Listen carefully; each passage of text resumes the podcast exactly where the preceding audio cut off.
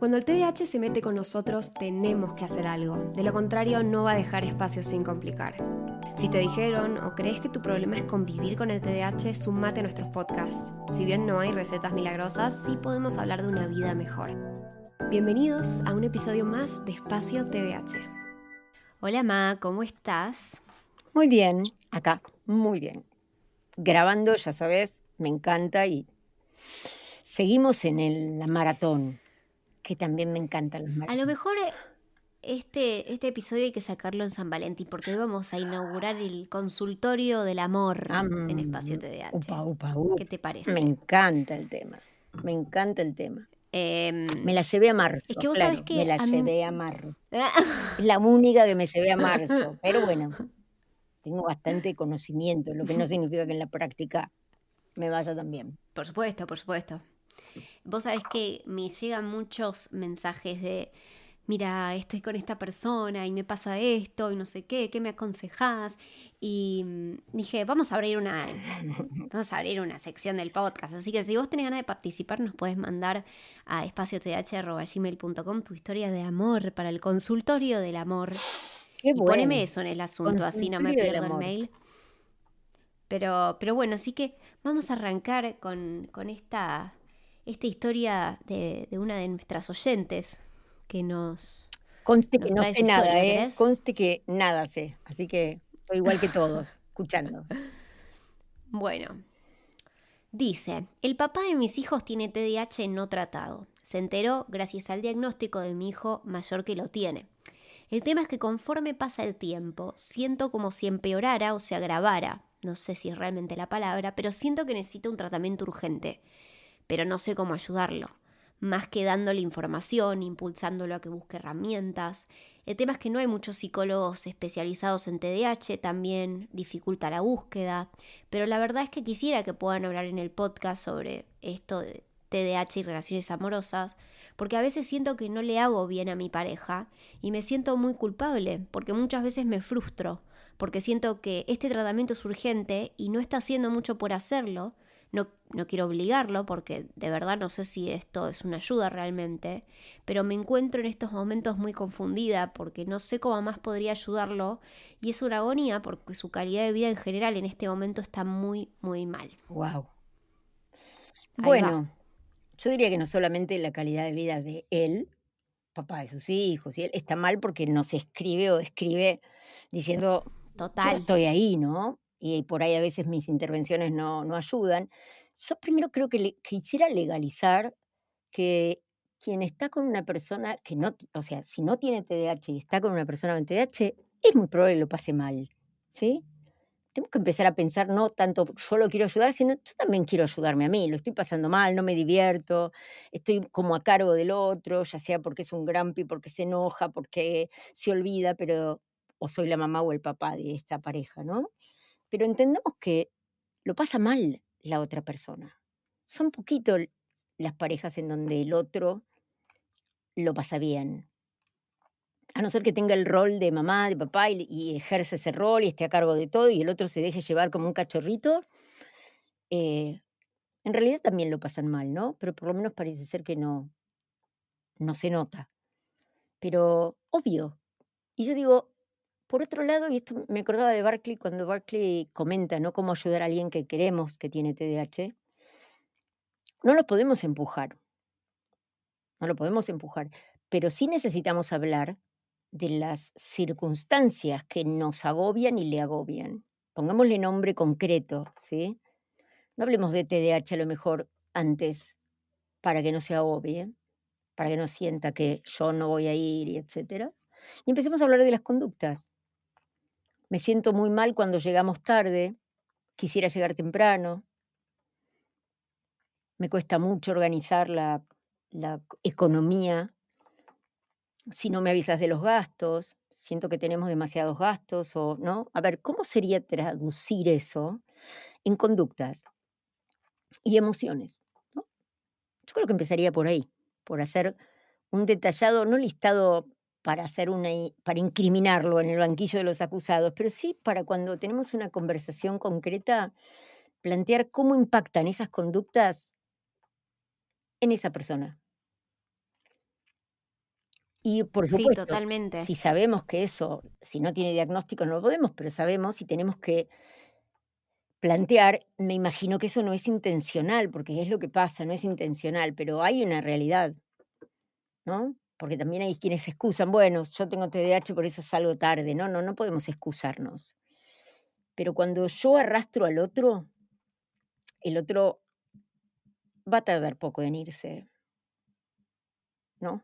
Que es lo- la consecuencia más dura, ¿no? Porque muchas parejas se separan queriéndose, pero no pudiendo convivir. El otro No, sufre. totalmente. Eh, me, me da mucha ternura que acá dice como me da mucha culpa, siento que no le hago bien a mi pareja, me da, me da culpa porque a veces me frustro. Y yo digo, wow, ¿cómo, cómo em- empatizo en eso? Porque eh, creo que es re normal lo de frustrarte y, te absuelvo de la culpa. Eh, porque, porque obvio, estás viendo una persona que amás, eh, no estar haciendo nada al respecto con algo que es un diagnóstico y con algo que no solamente impacta su vida, pero estoy segura que la tuya, la de tus hijos, como que, digo, no, no es eh, un- una cosa X solucionable. Podemos hablar de esto la semana que viene que me da fiaca, es como que es algo que es re concreto. Y como vos bien dijiste, creo que y es algo que impacta en ambas partes. Entonces, no sé, es como, yo a veces pienso, si el otro no quiere hacer ese trabajo y ese tra- ese, esa falta de ese trabajo impacta en vos, vos no tenés por qué quedarte en esa situación tampoco. Entiendo las ganas de ayudar, pero no podemos obligar a nadie a hacer nada al final del día. Mm. Eh, entonces, eso es como punto número uno, tenerlo ahí atrás, en el fondo de tu cabeza, como que eso es importante saber. Pero adhiero mucho a lo que vos decís también, de que tampoco podemos ir persiguiéndolos, diciéndoles lo que tienen que hacer. Y no sé, imagínate, le traigo el podcast, le, dijo, le digo, escuchate todo este podcast. No, please. Lo vas a reabrumar. No, lo vas, No va a querer saber Claro, nada. Se va a ir para atrás, para atrás. O sea, no, no, no le pasen 200 videos ni le muestren, porque yo entiendo la cuando una persona que convive con alguien con TDAH sin diagnóstico encuentra que las conductas pueden ser por esto, se vuelven locos.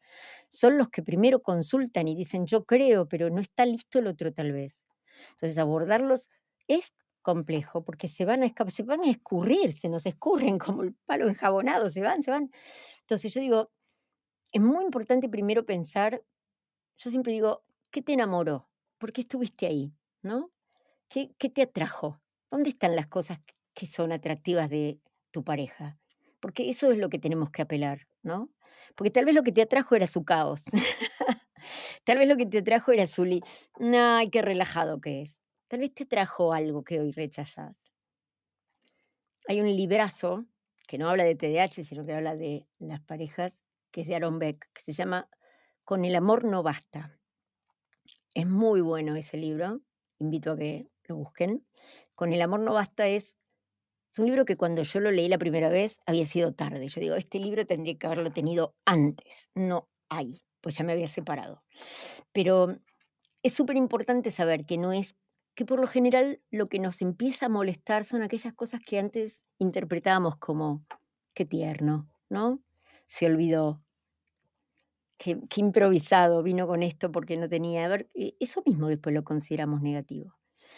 Así que yo diría, apliquemos toda nuestra paciencia y hablemos de cosas concretas, ¿no? Veo esto, observo esto, en el momento que podemos conversar, sin que haya un juicio, ¿no? Como sos un o una, ¿no? Y tampoco le, interpretemos por qué lo hacen, porque no estamos para, para nada a interpretar de por qué sucede. Llegas tarde porque das demasiadas vueltas. Puede ser, pero digamos, te veo dar vueltas.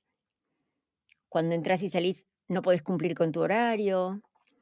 Recordemos eso, ¿no? Las afirmaciones para que después podamos valorar nuestra emocionalidad y decir, y esto me abruma, esto me angustia, eso también hay que decirlo. Yo tengo total validación hacia mi Sí, sí, emocionalidad. por- porque al final es esto que decimos, no es solo un problema del otro, eh, se torna un problema tuyo también, estoy porque cansada, es tu relación. estoy cansada de hacer el Sí, trabajo mío y el tuyo. totalmente. Estoy cansado. O cansada. Entonces, si también puede pasar que la otra persona esté siempre abrumada. Y no es que nos llegue tarde, esté siempre abrumado y es, tedioso, ¿no? Que de alguna manera mm, veamos como alguien está todo el tiempo abrumado y, y empantanado y le cueste tanto todo. Entonces, por ahí no nos pesa a nosotros, pero lo vemos, lo observamos como sufriendo, como peleándose con las cosas, como teniendo mucho cansancio. O sea, yo lo que digo es, el TDAH no impacta en la persona que lo tiene nada más, impacta en todo el sistema, su ámbito laboral, su ámbito personal. Sí, sí. Siempre hay alguien que asume un rol, por eso decía, es un tema de rol, no de amor, que tiene que ver con el otro también, porque elegimos una persona estructurada tal vez porque nos sentimos que nos ayuda a organizarnos, nos atrae la estructura. Tal vez si somos muy rígidos, elegimos una persona muy suelta, muy absolutamente, no caótica, pero muy libre, sin horarios, porque claro, nos contagia eso que nos falta. Pero yo diría, lo más importante es por qué estás ahí, ¿no? ¿Qué te llevó ahí?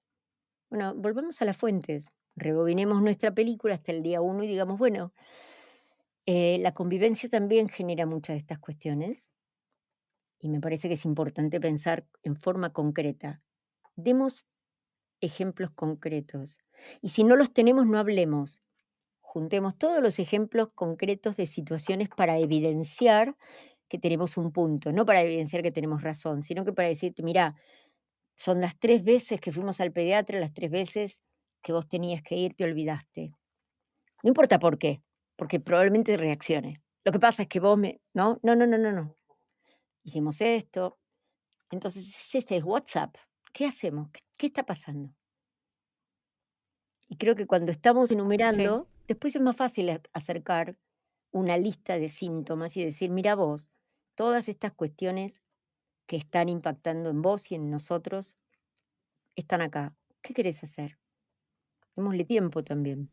Sí. No, y en el caso de este oyente, su hijo, o sea, eh, su hijo lo diagnosticaron y él el padre, la pareja de esta persona, se entera gracias a ese momento. O sea, yo, creo que la palabra TDAH la, conoce, sabe lo que es, eh, simplemente no quiere buscar tratamiento capaz o no, no está haciéndose cargo, no sé si no lo quiere buscar capaz, no está haciendo lo que tiene que hacer para buscarlo. Y ahí lo que te recomiendo es, en Espacio TDAH, si vas al link de la biografía del perfil de Instagram, hay un mapa de profesionales donde puedes buscar psiquiatras, psicólogos, neurólogos, y eso capaz te ayuda. Mm.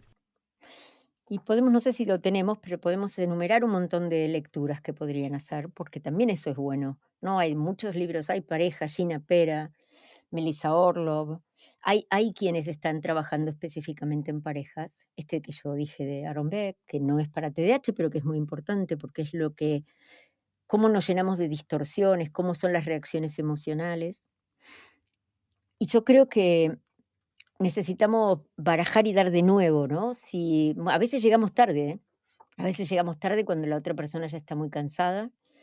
Dependiendo de dónde van los síntomas, a veces el síntoma es la impulsividad emocional, los gritos, el, no sé, el enojo, la tensión. A veces la impulsividad en los gastos, entonces perdemos de nuevo, perdemos de nuevo. A veces es la infidelidad, porque es otro tipo de impulsividad. Em, muchas veces la mentira, el ocultamiento, una persona que se queda sin trabajo y, simula que va al trabajo durante mucho tiempo y entonces el otro se siente estafado. Es decir, es, doloroso, pero pongámonos de los dos lados, porque tenemos también que entender que son conductas que pueden manifestar un TDAH, pero si hace tanto tiempo eso está dañando a esa pareja, hay veces que llegamos tarde. Hay veces que el diagnóstico llega tarde. Es triste, pero es complicado. Sí. Pero bueno, sí, totalmente. Siempre se puede aprender. Siempre se puede aprender. Y siempre podemos volver a, recomenzar. ¿sí? Yo tengo un matrimonio, históricamente ya hace mucho tiempo, que se separó y se volvió a casar. Vos conocés también una familia en donde se habían separado y se volvieron a casar. Eh, o sea que. No, no sé quiénes hablas. Sí. o sea, em capaz sí, pero no sé quiénes son, no me acuerdo. No importa. Eh, la idea es, también es posible. No quiere decir que eso sea la esperanza para el que se está por separar, pero sepamos que es otra pareja, ¿no? No es que son los mismos, pero también hay momentos en donde una persona toma conciencia, dice yo dañé, y para reparar tiene un tiempo, y el otro vuelve a creer en la medida que tiene la confianza de decir, bueno, es otra su intención, ¿no? Lo mismo pasa con los consumos de sustancias, que a veces son también lo que hacen que una pareja se dañe, más con hijos y etcétera. Así que nada, yo creo que es, es parte de nuestra apertura el entender que ambos tienen el derecho a vivir en bienestar. Bueno, hasta acá el episodio de hoy. Esperamos que les haya gustado, les haya servido y que les emocione esta nueva sección. Estoy ansiosa de recibir sus preguntas al, mail, que es espaciotdh.gmail.com. Así que bueno, muchas gracias por habernos escuchado. Nos pueden seguir en todas las redes como arroba espaciotdh y nos vemos en el próximo. Chao, Ma. Chao, Lu.